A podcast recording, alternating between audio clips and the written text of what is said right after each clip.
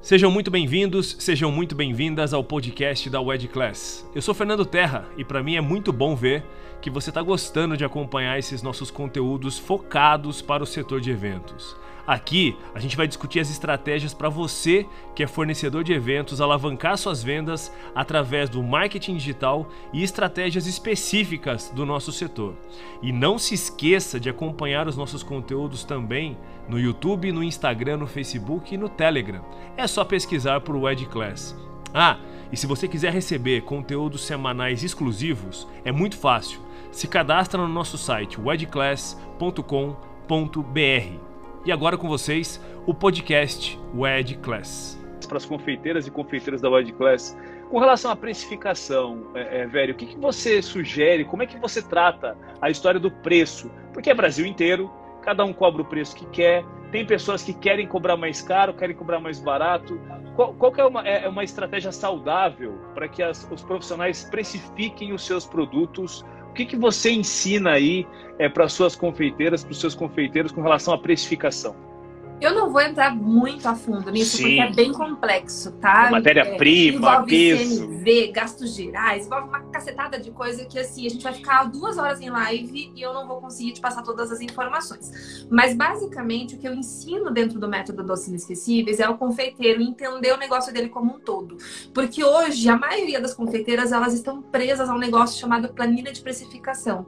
E a planilha de precificação, ela emburrece as confeiteiras, tá? Ela serve, serve serve, mas ela é só uma muletinha, sabe? E aí eu penso assim, imagine que eu, né, sou uma pessoa com pernas boas e alguém me enfia numa cadeira de rodas e eu tenho que andar na cadeira de rodas por uns dois anos daqui dois anos eu não vou conseguir levantar, eu vou estar aleijada, né? Eu vou ter que sofrer para voltar a andar. É a mesma coisa que a planilha de especificação faz, ela te segura, ela te ingessa dentro de uma cabeça que na verdade nem sempre é a realidade do teu negócio.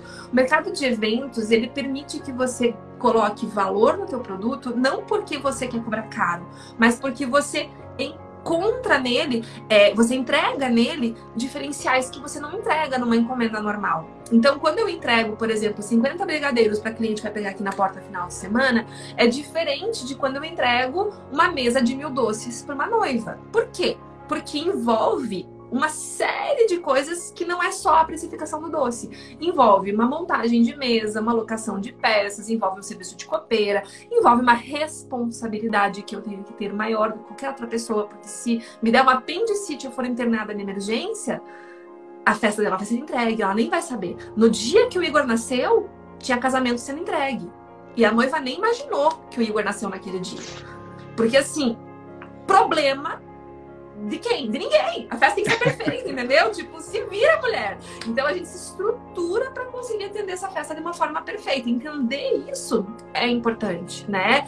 Na verdade, não foi no dia, foi dois dias depois. Eu tinha uma festa, dois dias depois que ela, pra mesma festa, ela encomendou cinco bolos artísticos decorados de pasta americana. Aham. Uhum. E a gente se estruturou. E o Igor veio 10 dias antes, né? Na verdade, era pra eu estar aqui. E o Igor, a bolsa estourou 10 dias antes, de tanto estresse que eu tava passando por causa do dinheiro. E aí. Foi uma fase muito conturbada, foi uma fase muito conturbada. Mas entender a, que você vende não só preço, mas que você vende valor, é o que faz teu negócio diferenciar, porque quando você mostra para o teu cliente o valor do teu produto, mostra o que, que você entrega para ele, mostra para ele quando você fala com um cliente assim, quando você olha nos olhos dele e diz para ele, olha, tá bom, o concorrente é mais barato, mas você tem certeza da higiene da cozinha do teu cliente, você do teu do outro fornecedor, você tem certeza que naquela cozinha não tem cachorro, gato, papagaio, passarinho andando pela casa? Você tem certeza? Eu não tô dizendo que tem, eu só quero saber se você tem certeza, né? Você pediu para verificar o certificado de vigilância sanitária? Eles trabalham direitinho? Se eles não trabalham, você tá seguro de que você vai entregar os doces da festa para tua avó, né? Que vai na tua festa e vai comer e será que ela vai passar mal depois do teu casamento? Então, quando você coloca isso na cabeça da pessoa, a pessoa fala: opa, peraí, eu não vou arriscar.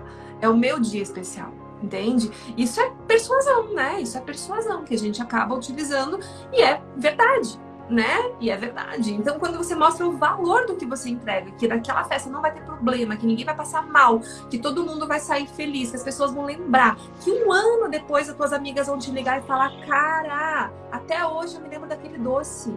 E fazem, porque eu sei que fazem, porque eu recebo direto esse tipo de feedback. aí você vê que preço não é a questão.